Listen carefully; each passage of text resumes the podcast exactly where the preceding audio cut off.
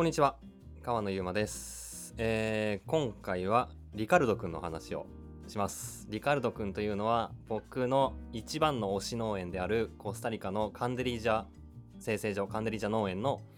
えー代替わりした新しい生産者まあ息子なんですけど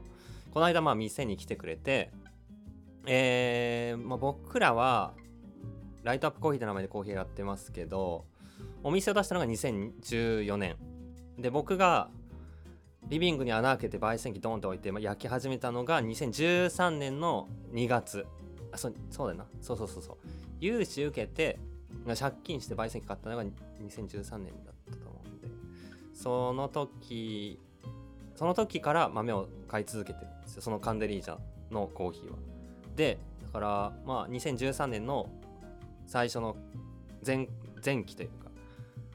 のコーヒーと後半に入ってきたニュークロップ2013年で 2, 2個で201415順できて、まあ、もう10回買ってることになるんですよね。計算上9か 10, 10だと思うんですけど、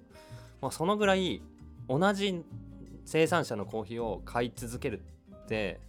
いや僕はまあめっちゃやりたいんですけどそうそうなんかこう例えばクオリティだけで選んでいたら起きないんですよね。コーヒー屋は、まあ、ロースターはどっから豆を買ってるかっていうと商社から買ってて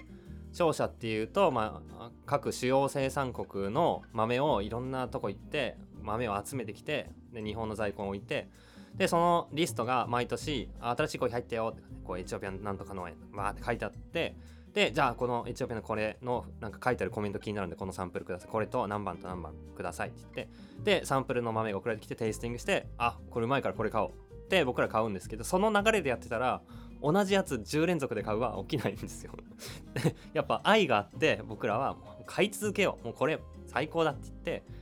買い続けててその生成所が機材が変わる前から買っててもうなんか途中でめっちゃ味が透明になったんですよ。最初結構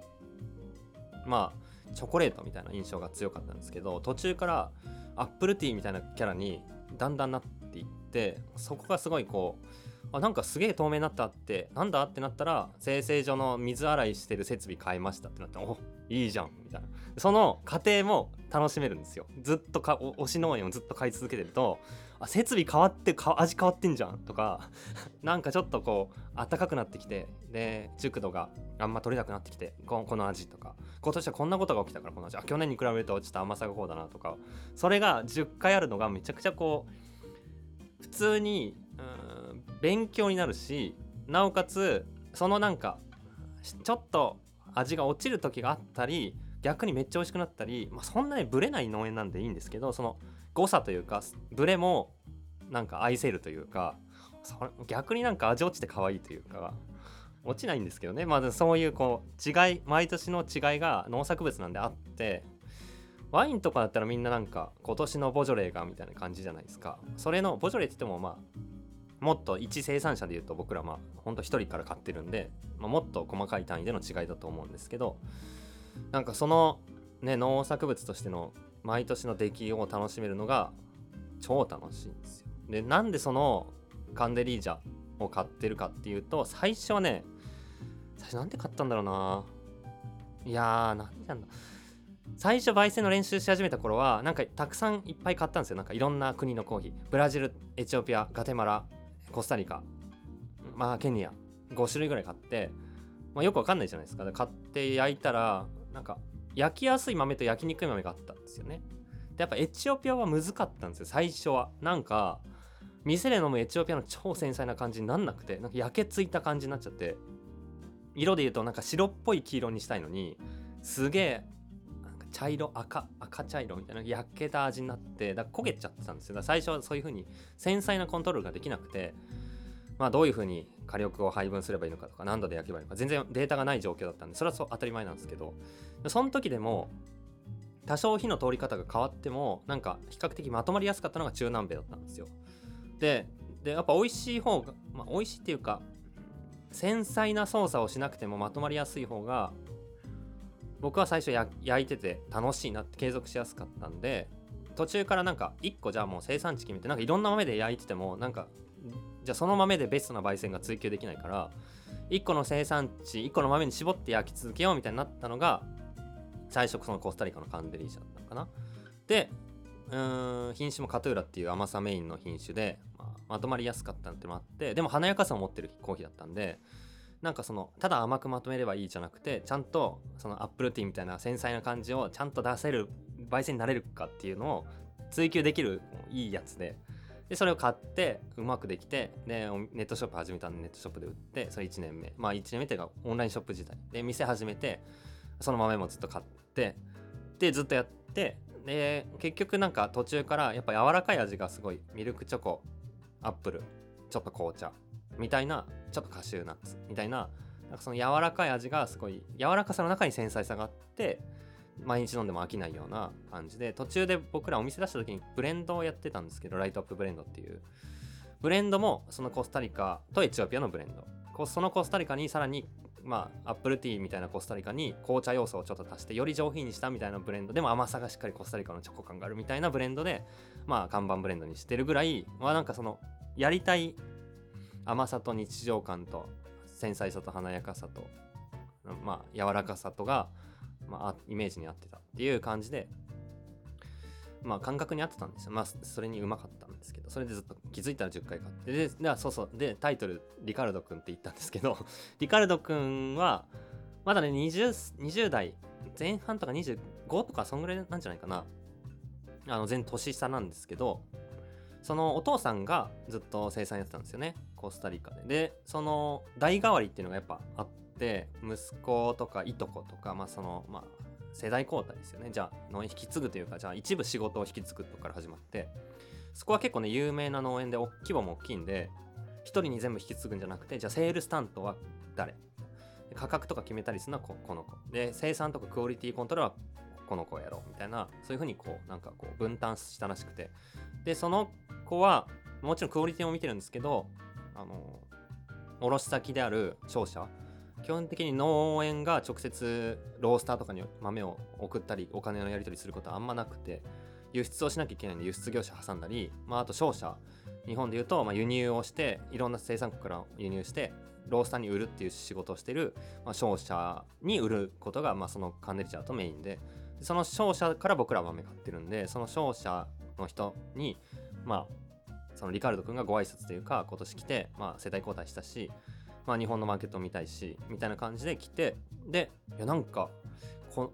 君んとこの農園ずっと買ってる店あるよみたいな。10年買ってる店なんだけどえマジなんなんなん？みたいなな感じで 紹介してくれてああのありがとうございます。ずっと会いたかったっすって僕らあついにあの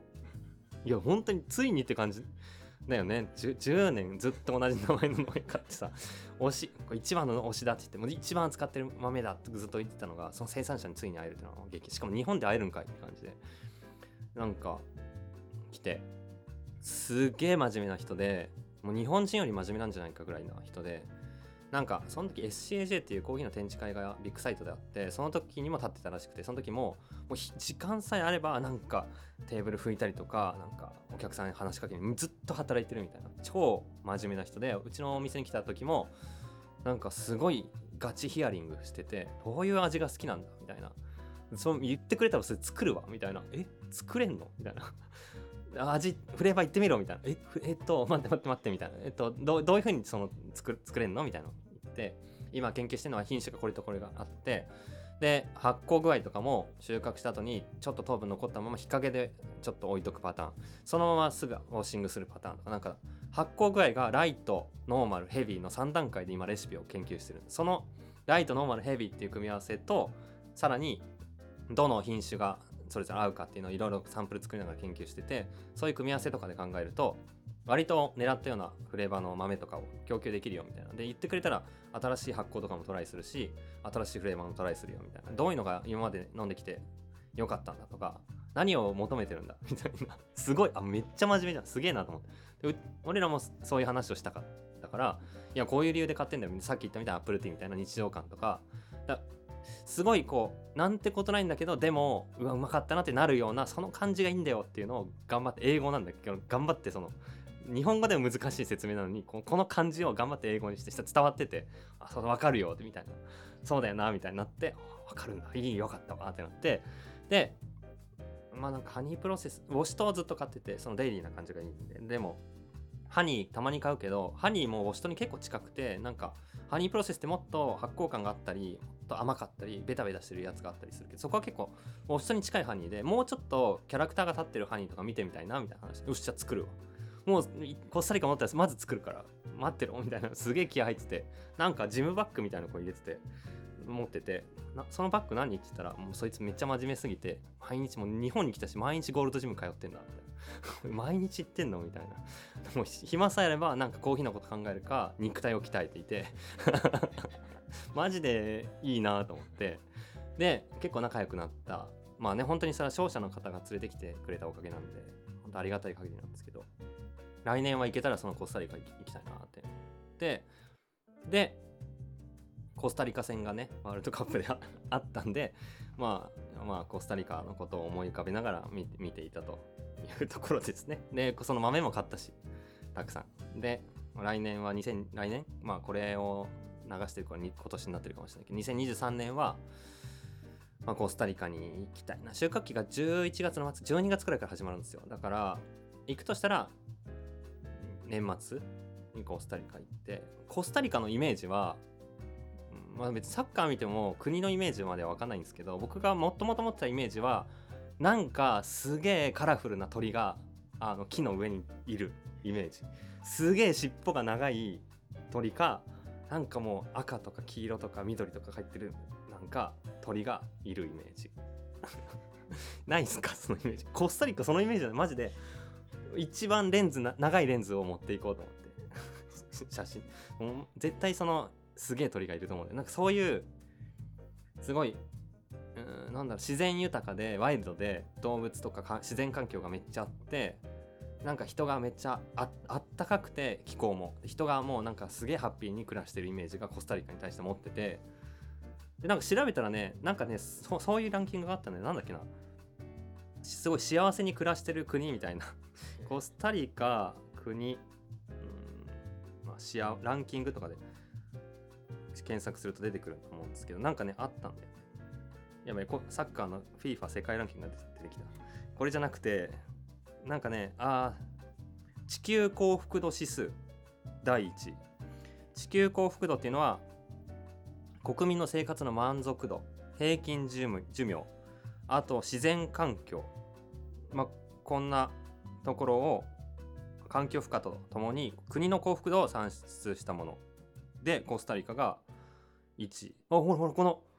尻尾が長い鳥出てきた。このこれこれこれやっぱりそうだ。このイメージなんですよね。これは緑のちっこい鳥がめっちゃ尻尾長い。これなんていうと鳥なんだろう。手塚治虫の火の鳥のモデルとなったケツァール。世界一美しい幻の鳥と言われる。ああイメージ合ってるね。うんやっぱ行きたいよねこのコスタリカこのランキング他に何があるんだろう。何ランキングって？地球幸福度指数。地球幸福度指数。検索してみると。うーんと他の国は日本はちなみに幸福なんですかね。すごい気になるんですけど、ランキング見たいんですけど、ね、出てこないですね。地球幸福度指数ランキングあった。うーん。世界幸福。なんかいろんなランキングありますね。ちょっと。なんかコスタリカじゃないやつとかも出てきたな。日本は何位なんだろう？あ2位はバヌアツ3位はコロンビア。えー、結構それなんか南国赤道付近が多いんですね。まあやっぱその環境っていうとこが大きいのかもしれない。いやそのやっぱ鳥見に鳥見にというかリカルド君に会いに行きたいな。ちょっとそれが直近の目標というかね今期の目標で。できればそこで僕らのオリジナルのロットというか新しいプロセスをしてついに11年目にしてこの一番の推し農園の新しいロット作ったよみたいにやりたいなと思ってるんですよね。ちょっと実現させるために動いていきたいと思います。楽しみにしてください。